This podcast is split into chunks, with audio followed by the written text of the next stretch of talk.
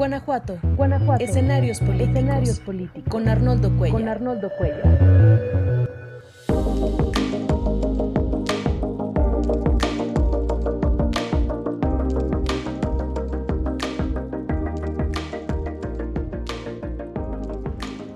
¿Qué tal? Muy buenas noches. Gracias, como siempre, por incorporarse a esta columna, esta videocolumna hoy de los jueves. Gracias también a quienes nos acompañaron en la de los martes, que hubo muy buena audiencia. Soy Arnoldo Cuellar y soy parte del Laboratorio de Periodismo y Opinión Pública. Ya tenemos 15 conexiones en este momento a través de las diversas plataformas y vamos también a ver ya algunos de los comentarios que tenemos. Ahí este no, este sí. Bueno, Luis Fernando Macías, que muy temprano se conectó antes incluso de empezar la transmisión, y a quien saludo también yo con mucho gusto. Yo contesté esto y también pusimos esto en YouTube, naturalmente. También se lo comentamos a quienes nos ven en Facebook. En Twitter no se pueden hacer comentarios, pero me lo pueden dejar ahí mismo o en, en, mi WhatsApp, que mucha gente lo tiene, o en mis redes sociales. Cristian Serna también se integra. Muy buenas noches, muchas gracias. Cristian Torres, los, los, tocayos, bienvenidos.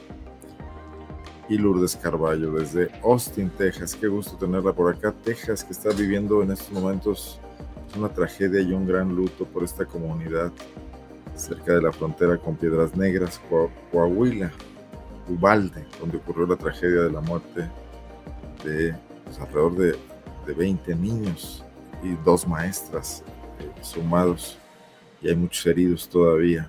Una, terrible tragedia derivada de la facilidad con la que se adquieren armas en los Estados Unidos. Un adolescente de 18 años hizo esta masacre y perdió la vida a manos de la policía. No es la primera, no será la última. Constantemente han venido ocurriendo y ni así pasa nada en los Estados Unidos. El foco noticioso se cambió de Ucrania, donde están ocurriendo también atrocidades, a esta pequeña eh, comunidad tejana. Me pregunta, buenas noches, Fermín Cuchillo, muy, interes muy interesado, ¿qué dirás por la imagen de tu transmisión? Que escogimos la fotografía de la comida que tuvieron ayer eh, los ex gobernadores panistas con el actual gobernador Diego Sinue se trataba un poco de vender algo de intriga, pero se presta para la reflexión. No, no es solamente el morbo. El morbo es el que ellos manejaron al subir eh, esa foto a Twitter, al permitir la fotografía, al dejarse retratar, al querer mandar ese mensaje. Y lo divulgó el gobernador Diego Sinue, mandando ahí la señal de que estaban reunidos. No de qué dijeron, no de qué hablaron, no de qué acuerdos tuvieron, pero sí de que se reunieron. Dice Cristian Torres, ¿qué está pasando en el Hospital de Especialidades en León?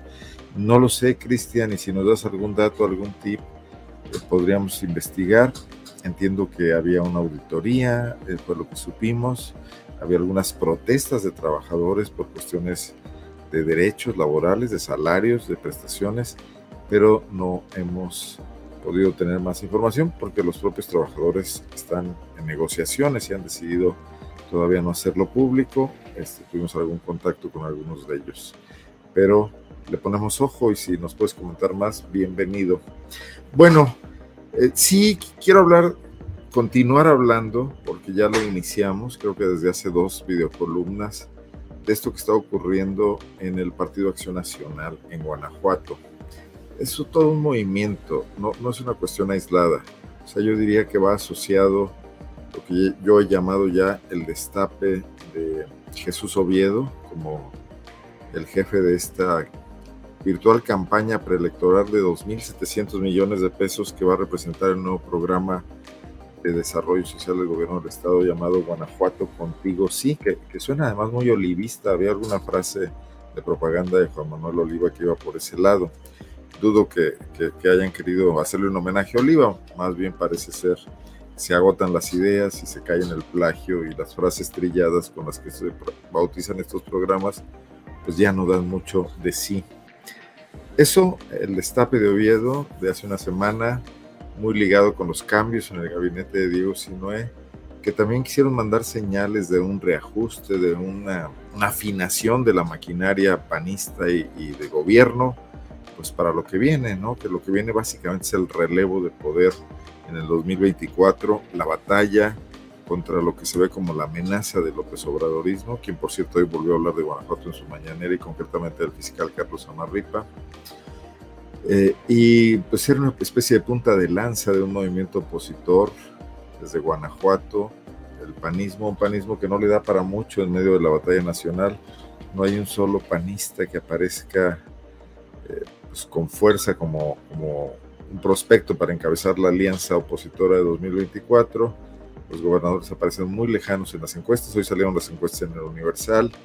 La panista que mejor retrata es Margarita Zavala, quien por cierto dejó de ser panista algún tiempo para buscar hacer su propio partido. Bueno, fue candidata presidencial, eh, pero no, no, no, logró llegar más allá. Hoy la recupera el PAN y está muy por encima de otros, de los propios gobernadores. Bueno, es el segundo paso. Y el tercer paso, simbólico, menor, coreográfico, cosmético, es esta fotografía que manda la señal de unidad o de... Yo no creo que se haya hablado seriamente de, de conformar una especie de frente común, para empezar porque los exgobernadores traen muy poco capital político, salvo uno de ellos, que es Miguel Márquez Márquez. Los demás son figuras meramente decorativas. Los iremos revisando uno por uno, pero sí mandar la señal de que el PAN se reaglutina, de que Diego si no es una especie de...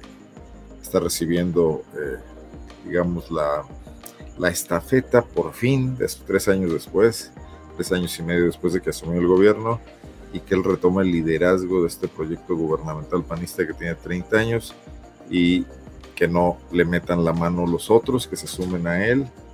Poco, yo creo que ni siquiera se atrevieron a hablar de la candidatura de Oviedo, esto todavía está así, muchos no la creen, muchos panistas creen que es una finta, creen que todavía tienen posibilidades, hay quien le apuesta a Livia Denis García, hay quien le apuesta a Erandi Bermúdez, esos andan muy despistados. Eh, a, la alcaldesa de León también andan despistados porque no levanta nada más, eh, pues casi nada. Eh, pero no, yo, para mi gusto estoy dispuesto a incluso a sostenerlo. Este, no me gusta apostar, pero si lo hiciera les diría que les apuesto a que no hay de otra. Diego Sinoé se ha montado en el macho de que su sucesor debe ser Ernesto Oviedo. No importa que no sea popular, no importa que no sea carismático, no importa que incluso sea poco conocido al interior del propio PAN, eso lo resolverán, ya lo están haciendo. Sé y ya se ha publicado en algunas redes sociales que Diego Sinue eh, ha, bueno, pues a través de sus, de, sus hombres de confianza, como Charlie Alcántara, ha ordenado una operación al interior del PAN para que eh, Ernesto, eh, perdón, Jesús Oviedo, Jesús Oviedo, vaya a los comités municipales con el pretexto de presentar este nuevo programa de desarrollo social. Lo hizo ya en León, lo hizo en algún otro, y lo van a traer, lo van a estar placeando por todos lados he insistido mucho en esto, tiene 2.600, 2.700 millones de pesos. No, no es poco dinero de ninguna manera. 2.700 millones de pesos para gastarse en difundir su nombre, en construir una imagen y en construir al final del día esa candidatura que de alguna manera ya está decidida. No, Margarita no pagó la encuesta del Universal, sale muy abajo, sale muy por debajo de, de los candidatos de Morena, por supuesto, pero es la mejor posicionada de los panistas. Dudo que de haberla pagado le gustara, le hubiera gustado que se exhibiera eso.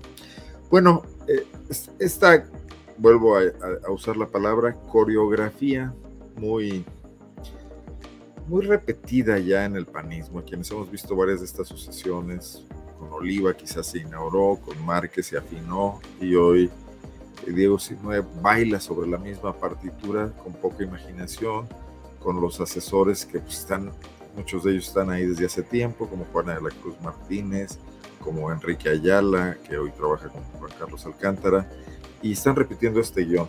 Un guion que de repetido eh, se ve débil, se ve poco creativo, eh, se ve incluso falso porque, por ejemplo, los cambios en el gabinete que ya comentamos aquí ampliamente, a estas alturas unas siglas de partido no significan unidad, y menos una foto de exgobernadores. pero eso es lo que ellos quisieron hacer, lo que quisieron aparentar. Se reagruparon para coincidir en el sucesor, dice Paulino Lorea, que ya leeremos su columna el domingo, licenciado Paulino, hay que ahondar en estos temas, hay que tratar de clarificar estas rutas políticas. Eh, suena falso porque, por ejemplo, los cambios en el gabinete no fueron cambios sustanciales. Hay un solo cambio que tiene relevancia por la dependencia, que es la Secretaría de Desarrollo Económico, porque es la salida de un empresario como Mauricio Sabiaga, celayense, al que se quiso inventar como un nuevo líder empresarial vinculado al PAN. El PAN está necesitado de recambios urgentes y de cartas y cuadros que surjan del empresariado, como en su momento lo hicieron Vicente Fox, Carlos Medina Plasencia, Eliseo Martínez Pérez, Elías Villegas, que venían de las cámaras y de los sectores empresariales, de sus propios negocios, y muchos, Ricardo Alanís, etcétera, y que incursionaron en política con éxito, con éxito si nos referimos a que han tenido el control por tres décadas, se lo han venido heredando unos a otros. Usabiaga parecía una especie de recambio, han fallado muchos otros, Pepe Augaber nunca logró ser conquistado para irse al PAN, el empresario del calzado de León, eh, el castor eh, Juan Carlos Muñoz, pues ha resultado una verdadera calamidad, perdón, pero donde lo han puesto ha salido en problemado, ha renunciado a diputaciones, en la feria no logró completar un ciclo y siempre fue polémico y no repitió, por supuesto. Entonces, hoy tenemos que Usabiaga tampoco logra embonar en este intento de renuevo del panismo sale, sale, dicen que él ya se quería ir, de todas maneras yo siento que sale lastimado y que sale lastimado el grupo al que pertenece, el grupo empresarial de Celaya, y lo releva un burócrata de carrera que ha estado en esa secretaría más o menos yo creo que desde el año 2003 hasta el 2022, con intermitencias entrando y saliendo, porque ha ocupado otros cargos, pero sí, se ha pasado ahí dos décadas, dudo que haya una visión nueva en, Ramón Alfaro para venir a producir grandes cambios en, la política de atracción de inversiones, que hoy ha cambiado drásticamente con respecto a lo que se hizo en los pasados 20 años, porque el mundo ha cambiado y habría que adaptarse.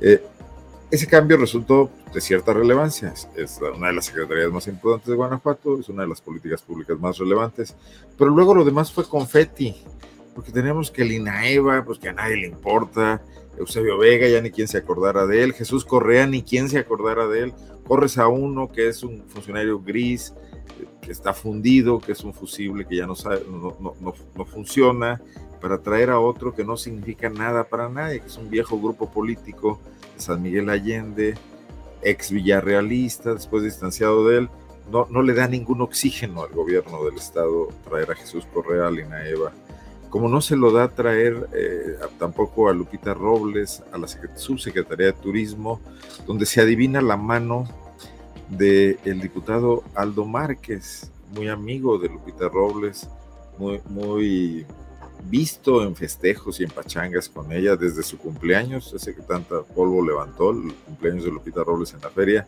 hasta constantes presencias en los gallos y en inauguraciones de restaurantes, de hoteles, algunos de ellos propiedad del propio Aldo Márquez. Eh, y ahí nomás se ve pues, cuatachismo, ¿no? Eh, traigo a mi cuata para acá aprovechando, tengo influencias, tengo poder y se la clavo ahí un poco al secretario de Turismo, el sanmiguelense Juan José Álvarez Brunel, que a lo mejor ni su opinión le pidieron y vamos a ver qué pasa, cómo se conforman esos equipos. El turismo es importante en Guanajuato, la atracción turismo es una de las áreas donde podría eh, lograrse eh, impactos importantes porque la gente salió de la pandemia con ganas de viajar, con ganas de recuperar el tiempo perdido. Guanajuato es un destino turístico relevante ya desde antes. No es, no es playa, pero llega a competir en ocasiones con algunas de ellas y habría que hacer cosas importantes. No sabemos si dirigir turismo en el municipio de León y haber dirigido en medio también de escandalitos la Feria de León sean cartas suficientes para una subsecretaria de turismo a nivel estatal. Y el último cambio, que fue eh, una dependencia descentralizada, el IPLANEG, donde también un gris, de Juan Pablo Luna, lo hemos dicho ya, ya no quiero repetirme mucho, sale sin pena ni gloria, lo sustituye Graciela Amaro, que viene a dirigir el Implan de León, y que me parece quizás el cambio donde hay más perspectiva de, de profesionalismo y de que algo pase con ese IPLANEG tan perdido. Si algo le falta a este estado en sus municipios, en su conurbación, en esas zonas como León, San Pancho, eh, Purísima, Silao, Romita o Moroleón, Uriangato, Yuriria, es planeación. Eh, Guanajuato, la, capital del estado que ha crecido de una manera caótica, con alcaldes que tienen ocurrencias, el tema del agua que afecta a todo el estado. Eh, digo, tenemos agua, está por empezar a llover, pero la planeación de la demanda futura es algo que se ha dividido entre los municipios y los organismos operadores, pero todavía no se alcanza a ver una estrategia estatal y ahí es algo que Chela Amaro podría muy bien eh, incidir, algo en lo que podría incidir. Bueno, pero todos esos cambios, esos cuatro cambiecitos, no me dan a mí una idea de que el gobierno se esté reorganizando y se esté relanzando a cerrar muy fuerte para entregarle buenas cuentas a los guanajuatenses y entonces no dejarnos con ninguna duda de que hay que seguir apoyando el proyecto panista porque están gobernando muy bien. Eso me parece que no está pasando.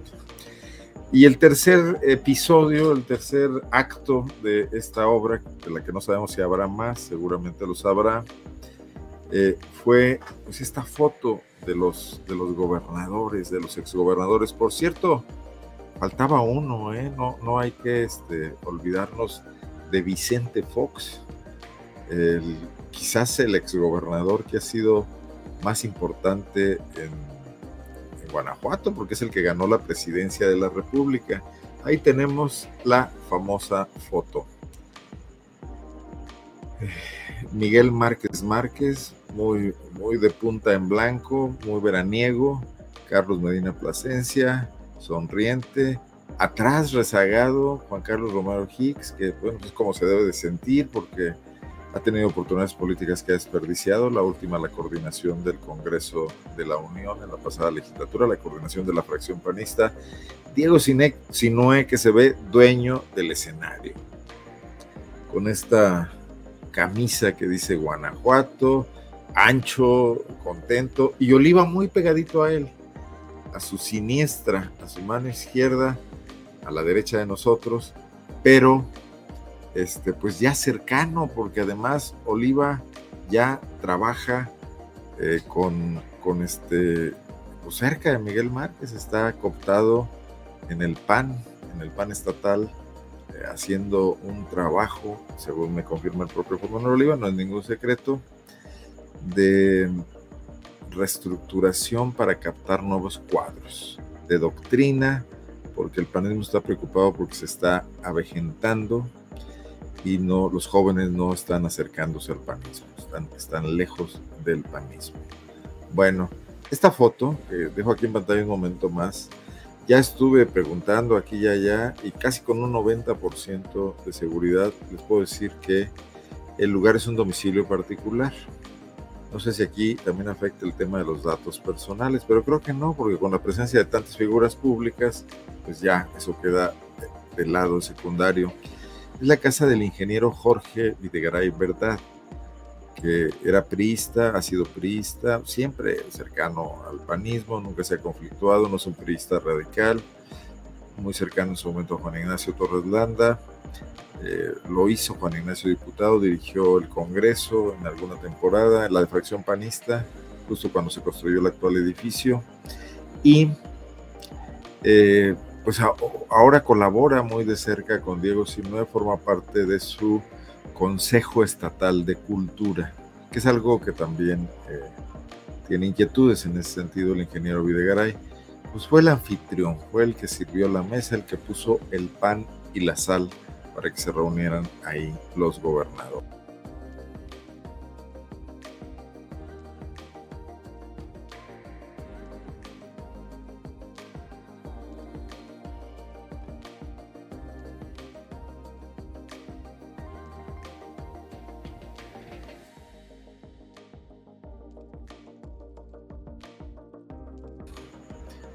Pues vamos a vamos a quitar la fotografía. ¿Qué les dice a ustedes? ¿Qué mensaje quiere mandar Diego si no posteando eso y Jafet, no, no voy a comentar ahorita lo que me estás diciendo porque estamos en otro tema, pero aquí quedan tus opiniones eh, expuestas para que compartirlas con los demás. La cúpula del yunque. Ahorita veremos que, quiénes de esos gobernadores son yunques y quiénes no. Carrera universitaria en Libero unirme a las juventudes panistas. Bueno, no creo, ya, ya están aceptando de todo, ¿eh? así que no se preocupen por eso. No piden, no piden diploma. Este, me imagino que pedirán ganas de trabajar, conocer la doctrina, etcétera, pero bueno, es este mal PAN, dejémoslo allá. Y creo que te podrán contestar, Cristian, en la página del PAN, muy bien. No todos los exgobernadores de Guanajuato del PAN son yunques. Bueno, es una cofradía secreta, tampoco tiene listas oficiales. Pero bueno, de Juan Manuel Oliva se sabía que era, que era miembro del Yunque. Él tuvo secretario de gobierno a Gerardo Mosqueda. Miguel Márquez Márquez, aunque salió en su, en su precampaña antes de ser candidato oficial a decir que se requería más PAN y menos yunque, yo creo que al final del día también estaba cercano, tenía antecedentes, su papá militante de la cristiada, el seminarista. Hoy yo lo veo casi como el político más importante del, del yunque en Guanajuato y del panismo, el jefe del yunque en relevo, por ejemplo, de Elias Villegas, que ya está grande de edad. Los ojos del fotógrafo nos pone a los espectadores debajo de ellos la perspectiva. José Luis Galeano. Sí, sí, sí, los quieren, los quieren plantear este, como, como si fuesen ahí por encima de nosotros, desde luego, por encima de la visual. Nos están viendo hacia abajo. Carlos Medina Plasencia, empresario, siempre tuvo disputas con, el, con, los excesos doctrinales en el PAN. Los tiene hasta la fecha, hace no mucho lo censuraron en la página de Facebook del PAN Leonés porque criticó a Alejandra Gutiérrez y a Diego. Sino hay críticas leves, muy ligeras, muy light, pero igual lo censuraron. Juan Carlos Romero tiene una historia interesante porque se dice en los pasillos del poder Juan Carlos Romero fue militante del Yunque muy joven con varios otros jóvenes de Guanajuato, entre los que estaba eh, Ricardo Smith, ya, fallecido, hermano de Guillermo Smith, que es el suegro de Alejandro Navarro, el actual alcalde de Guanajuato. Y eh, bueno, dicen que incluso estaba en ese grupo Francisco Arroyo Vieira, que después pasó al PRI y se volvió masón quizás, ¿no? Pero en una época el Yunque atraía a los jóvenes, se reunían, había actividades, era una forma de participar en política, en doctrina, en, análisis social, etcétera. Y que Juan Carlos se retira de esto. Bueno, eso, eso no continúa, en Guanajuato no, no hay mucho avance, es más en León y en otras ciudades, en Puebla pero que cuando hacen sus cuentas, cuando iba a ser la sucesión de Vicente Fox, y no querían los panistas de ultraderecha a Eliseo Martínez Pérez como candidato, no le tenían confianza, no, lo veían. Eliseo incluso creo que había sido priista, si no me equivoco, pero bueno, no le tenían confianza y le inventaron un candidato. Y ese candidato inventado fue Juan Carlos Romero Hicks, que muy probablemente ahí, en 1999, que fue cuando lo cooptaron, dejó la universidad, pidió licencia, regresó a las filas del Yunque fue perdonado por su alejamiento y fue reincorporado. Eh, no ejerció una, una visión ultraderechista en su gubernatura, aunque le dio sus espacios. Hizo a Juan Manuel Oliva secretario de gobierno, eh, la Secretaría de Educación se la dejó también, ya ni siquiera me acuerdo a quién, Carlos Torres, no, bueno, no, no recuerdo, pero sí entregó muchas posiciones al Yunque. Juan Carlos Romero les, les cuidó, cuidó los equilibrios internos y hizo un gobierno, pues, eh, digamos, tibio más, más, que, más que neutral, ¿no? Bueno, pero yo creo que de todos esos gobernadores que están ahí, Miguel Márquez, Carlos Medina, Juan Carlos Romero Hicks, Juan Manuel Oliva, en ausencia de Vicente Fox, el único al que realmente eh, era importante llevar y sentar en una mesa en la que los demás fueron testigos era Miguel Márquez Márquez. Porque Miguel Márquez Márquez es el ex gobernador que conserva más poder.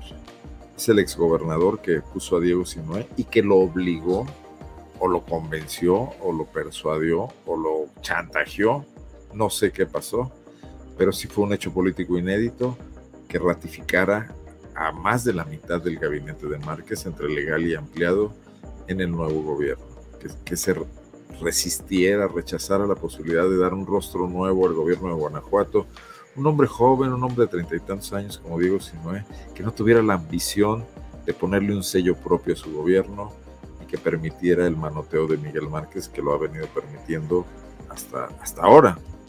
Y que esto amenazaba ya también la posibilidad de que Diego pudiese dar el dedazo a gusto que, que, se da en Guanajuato, en este panismo priista que tenemos, porque podía estarle manoteando con las propias gentes que son suyas, que le deben lealtad, que están dentro del gabinete, o porque podía intentar inventar una especie de nuevo grupo disidente a través de Randy Bermúdez, por ejemplo, para presionar un poco las cosas dentro del PAN.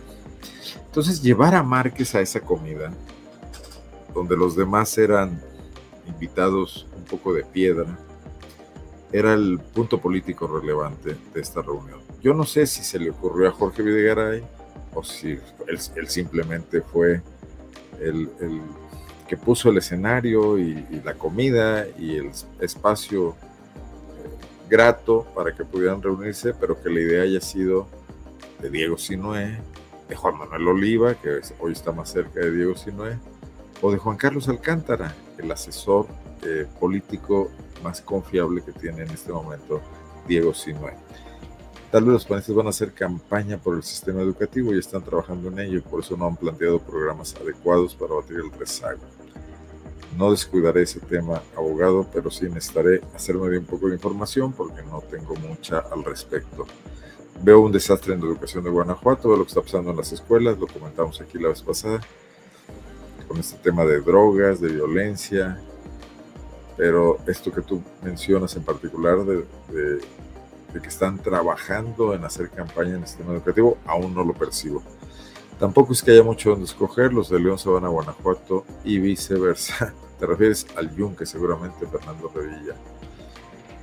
Dice Gelacio Gerbo, no descalifica a los que aparecen en la fotografía. Bueno, sí, está bien, ese, ese es privilegio de ustedes que están aquí opinando. Yo, yo no puedo descalificarlos, yo debo tratar de entender qué hacían ahí, por qué se llevó a cabo esa reunión y hacia dónde van.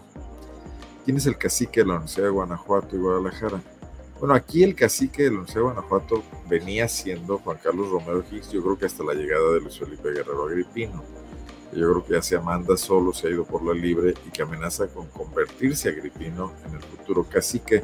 Ha sido muy torpe en construir un grupo político y en administrar eh, políticamente a la universidad, ha tenido serios conflictos, pero creo que ya cortó toda la posibilidad de influencia que Juan Carlos Romero Hicks tuvo todavía hasta Arturo Lara, hasta Arturo Lara no más. Bueno, regreso al, al hilo de la reflexión original. Alguien está planeando las cosas eh, y forma parte de este todo que les digo. Definir candidato.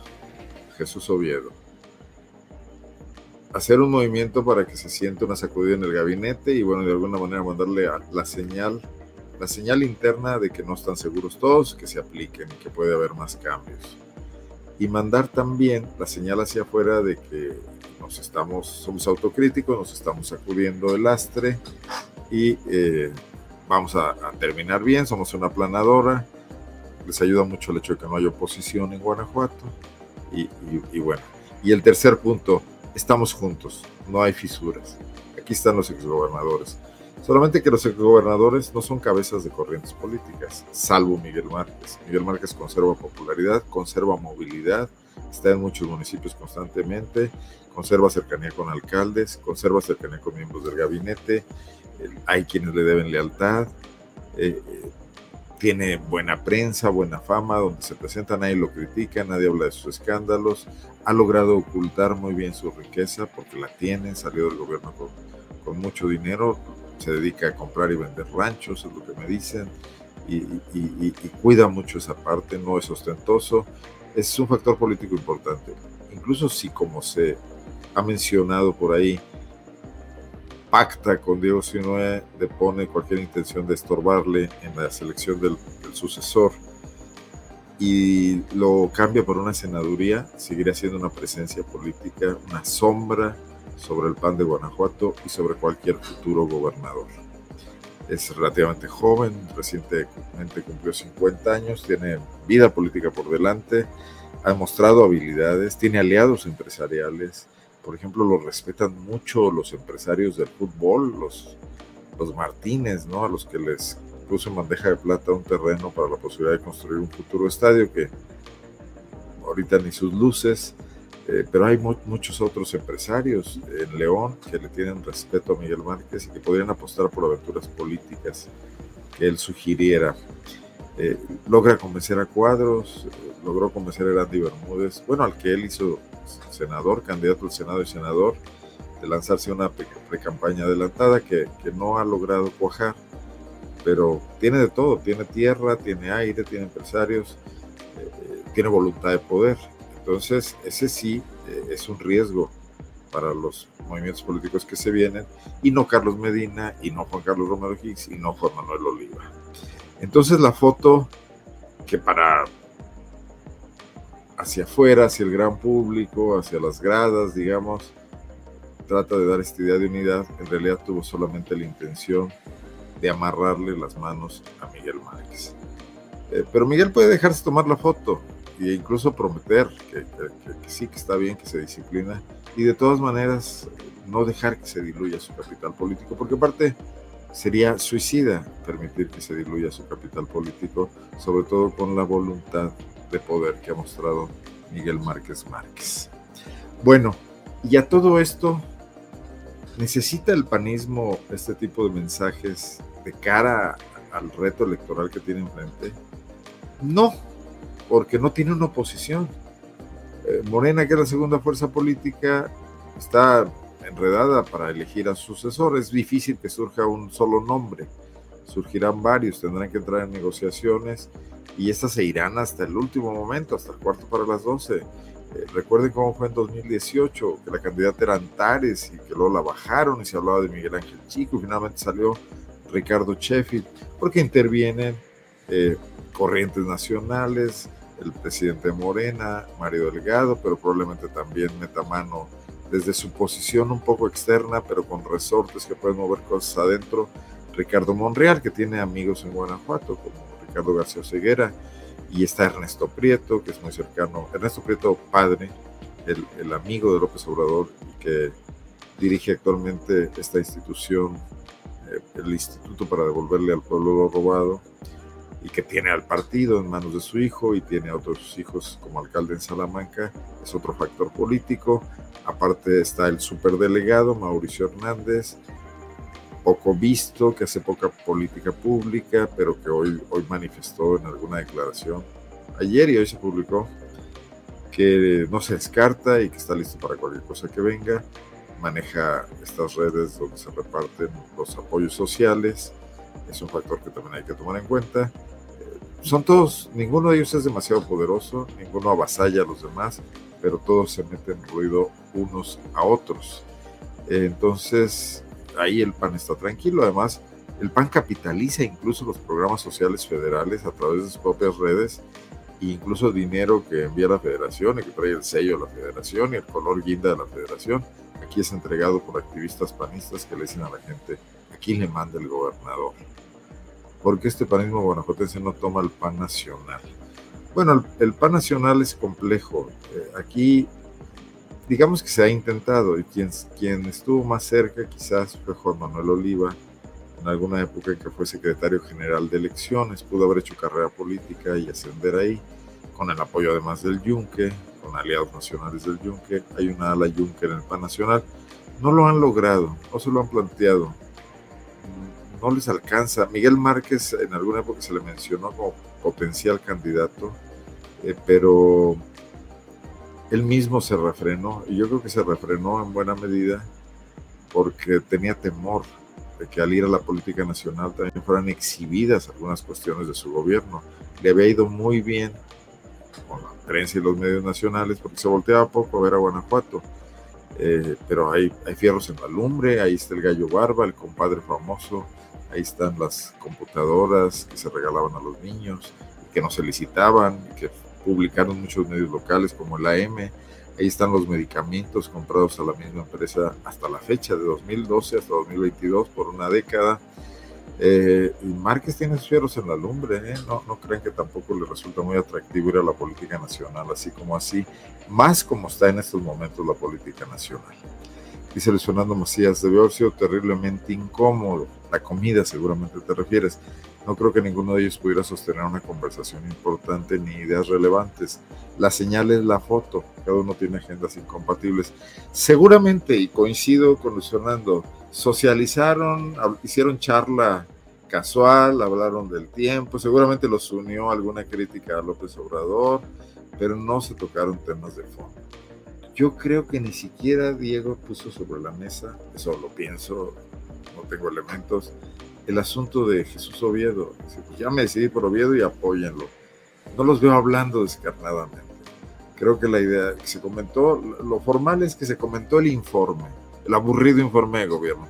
No veo a Carlos Medina y, a Juan Carlos Romero diciendo, oh, qué buen informe, sí, a ver, en este rubro y en aquel, y de política social, etcétera. No, no los veo hablando de eso definitivamente.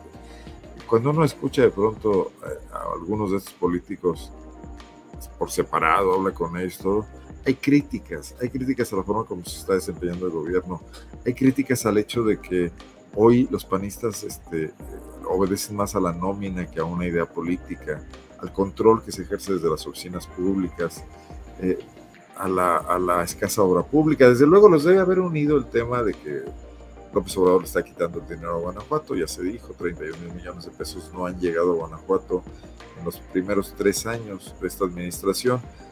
Hay que decir que esto habla más bien de lo, del mucho dinero que llegaba antes. No estamos hablando de las participaciones federales que por ley se entregan y que bastan para que un Estado lleve a cabo los programas que compromete en su presupuesto.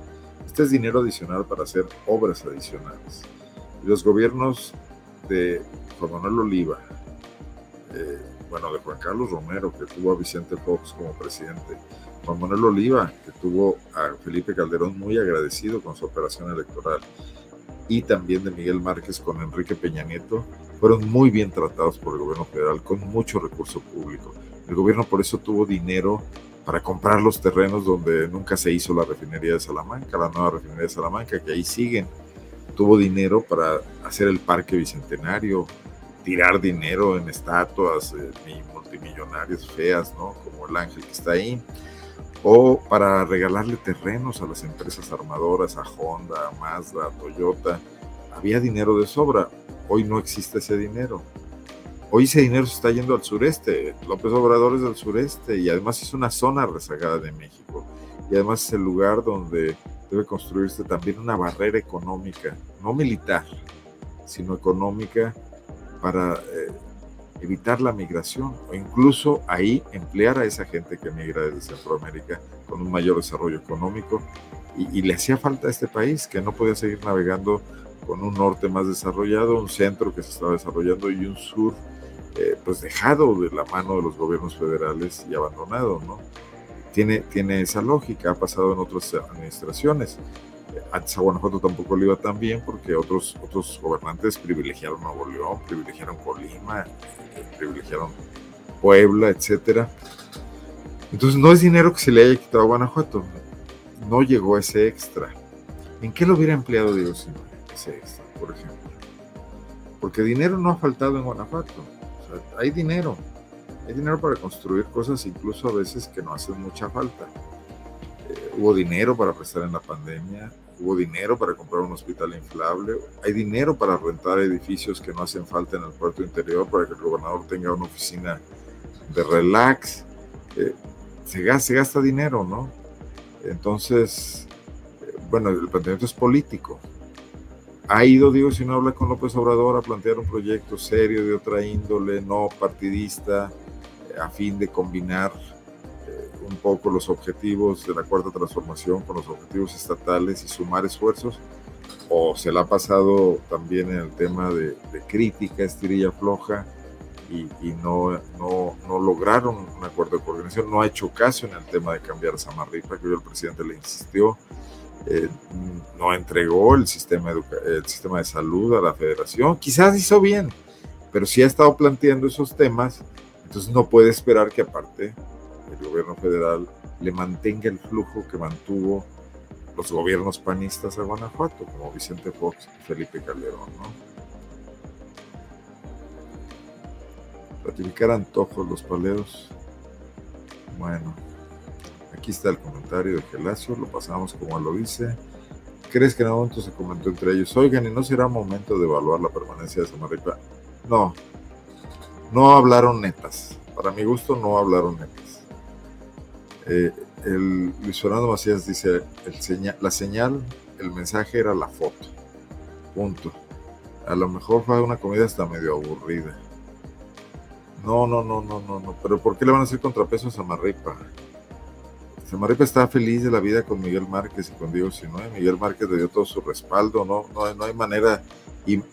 Y, y, Márquez no va a poner a discutir si hay con ellos su muy buena relación ascendiente y, influencia que tiene aún sobre Samarripa, ¿no? Carlos Medina lo que ha de querer es que Samarripa le compre algún contrato de, videovigilancia y ya no se los compre todos a Seguritech. Pero no, no veo que ese haya sido un tema. No, no están, relajados, no están tensionados, no hablaron de cosas que los confrontaran. Y bueno, más allá de la foto, no creo que ahí salga un gran acuerdo político porque para hacer un gran acuerdo político, todos tendrían algo que aportar.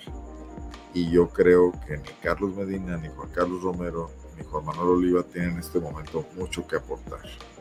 Márquez lo que debería aportar es replegarse, dejar gobernar a Sinoé, ser un poco decente con, con su delfín, discípulo y heredero, y no estar tratando de entrometerse en muchas cosas.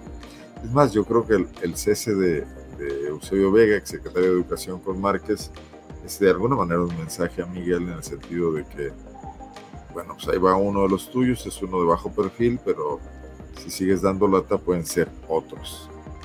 El PAN Nacional tiene una gran desconfianza del panismo del cubilete que dominó en el foxismo y quiso operar esa agenda desde la CONAGO y vacunó a los demás panismos para siempre.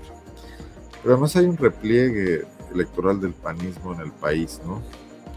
están perdiendo posiciones, han perdido estados. No sé si sea un buen momento para guanajuatizarse, porque es de alguna manera perder perspectiva nacional también. Son cosas que ahí quedan. Bueno, a reserva de que ustedes me planteen algún otro tema sobre este asunto en particular de el guion panista para acto 1, acto 2 y acto 3 para ir resolviendo la sucesión en esta primera gran puesta en escena de la sucesión del 2024, les quiero comentar otro asunto. Este tiene que ver con el PRI. Ya sé que van a decir, ¿qué es el PRI? ¿Por qué pierdes el tiempo con el PRI? Me parece relevante, es la tercera fuerza política del Estado, está hoy totalmente entregada al PAN, acuerdan en las oficinas de los altos funcionarios del PAN, eh, votan con, con la fracción panista en el Congreso, hay algunas disidencias en el, en el, en el priismo, pero la parte institucional está absolutamente entregada al PAN.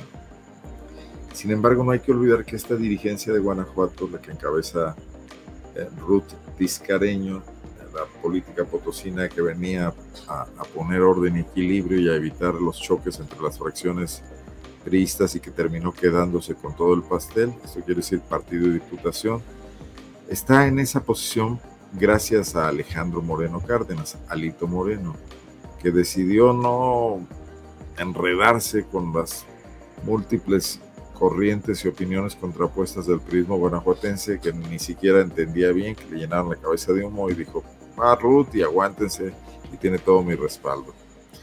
Bueno, pero hoy ese Alejandro Moreno está en serios predicamentos, no solo por los audios que ha dado a conocer su sucesora,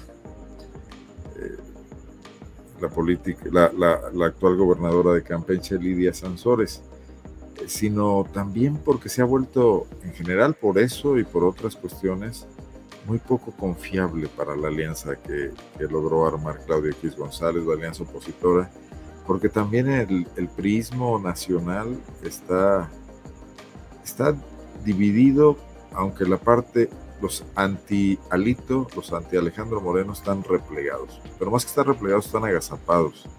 Me refiero a Manuel Fabio Beltrones, quizás Emilio Gamboa, algunos otros eh, gobernadores exgobernadores, el propio José Murat, que originalmente le dio su apoyo y que ahora parece distanciado, a la espera de que la acumulación de cuentas por cobrar y de desprestigio de Alito, que no deja de ser un político provinciano en medio de un escenario eh, capitalino de otra índole, no, no pueden querer mandar al PRI nacional como mandaba en Tabasco, con ese lenguaje florido, con, con ese desdén, con ese descuido. Entonces todo esto hace que, muchos analistas, y yo coincido con ellos, piensen que está cerca el fin del ciclo de Alejandro Moreno en el PRI para entrar en una etapa de inestabilidad quizás, de algún liderazgo provisional, difícil pensar en ir a una gran elección nacional, tienen, tienen muchos pendientes inmediatos, tienen elecciones este año, el año que y van a correr serios riesgos de perder los últimos estados que gobiernan. Pero sí que la, inestabilidad sea la marca de la casa y eso se traduce automáticamente también a la pérdida del mínimo espacio de maniobra que tiene en Guanajuato la dirigencia que encabeza Ruth Tiscareño, pero que maneja a trasmano Alejandro Arias, político local, que traicionando a todos sus amigos, compañeros de Vilucha, eh, camaradas, quienes le habían apoyado para regresar a la política, buscó encombrarse en esta coyuntura, ¿no? Esto, esto va a generar ahí inestabilidad y también en esta alianza del el PRI de Guanajuato con Morena. También hay que estar pendientes de eso.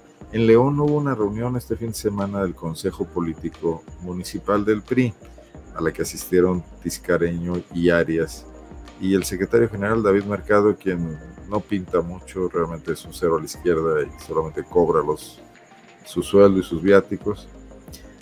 Venían a renovar la, a la secretaria general que renunció, renunció en protesta por la imposición de, de Tiscareño. Eh, de un consejo político me dicen que de más de 120 personas acudieron si acaso 20. Y de los 20, 5 o 6 le hicieron airados reclamos a Tiscareño por eh, la manera en que se apropió del, comité estatal, de la representatividad de los periodistas de Guanajuato, y le dijeron claramente que no los representa, que, que, que, se vaya, que renuncie si tiene dignidad. Eso se va a multiplicar cuando el escaso apoyo que tiene eh, en estos momentos Tiscareño, que solamente es el de Alejandro Moreno, pues también se diluya. Y ahí van a ocurrir cambios en esta tercera fuerza política. Bueno, Contesto algunas preguntas. Me dice Cristian Torres que si el INE podría intervenir si no es mujer por cuota de género en el PAN por la gobernatura. Los partidos definen esto. El INE podría intervenir si de las siete u ocho gobernaturas que hay en juego el año que entra no hay paridad, no hay por lo menos cuatro mujeres, ¿no? Eh, ese caso, pero yo creo que ningún partido tendrá ese descuido. Aquí el tema es que si el panismo de Guanajuato, fortalecido hoy por esta dice que Alianza de Gobernadores le planta cara a Alejandro Moreno, perdona, a Marco Cortés y le dice aquí no te metes, aquí ya decidimos, aquí va a ser hombre, con mujeres en otros lados. No veo a Marco Cortés metiéndose a un jaloneo duro y directo con el panismo que, que es uno de los que más votos le aporta, ¿no? Terminando las elecciones, sabremos la suerte de Alito, dice José Santibáñez. Yo creo que la suerte de Alito está echada y ahí solamente será el término temporal para que eso ocurra. La ida tiene audios para todo el año, se va a desgastar eso y ya no necesita muchos más, ya con los que soltó, Alito está herido de muerte, porque además ya traía muchos fierros en la lumbre y además se había bronqueado con López Obrador cuando después de haberle dicho que sí, finalmente no apoyó la reforma eléctrica y ahí se le quitó un paraguas de protección.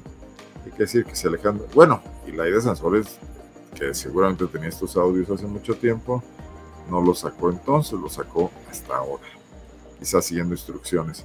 Quizás sea un guion de la 4T, pero que también aprovecharán los propios priistas que están contra Lito Moreno y que meterá en serios predicamentos a la alianza.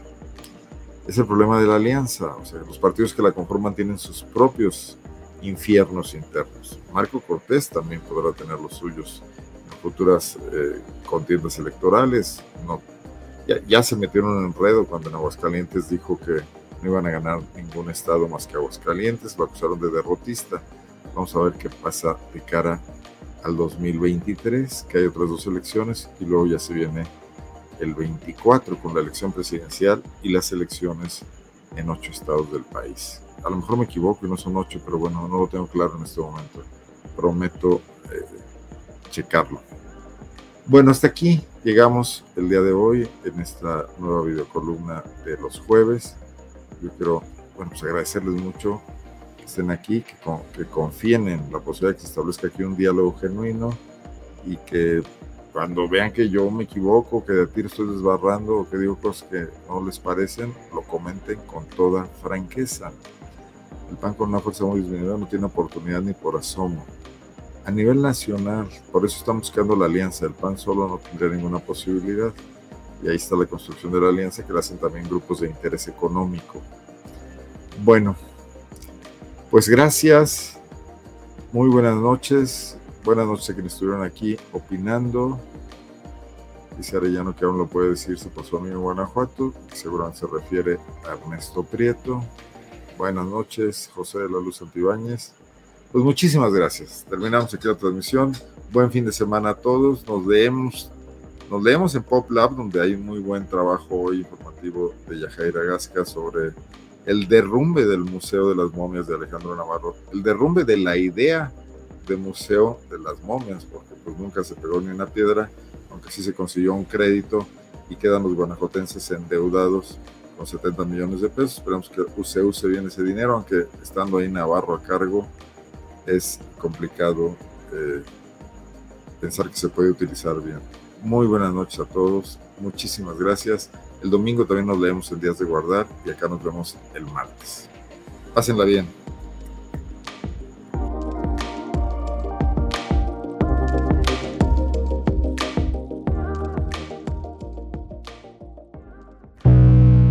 Guanajuato. Guanajuato. Escenarios políticos. Escenarios políticos. Con Arnoldo Cuellar. Con Arnoldo Cuellar.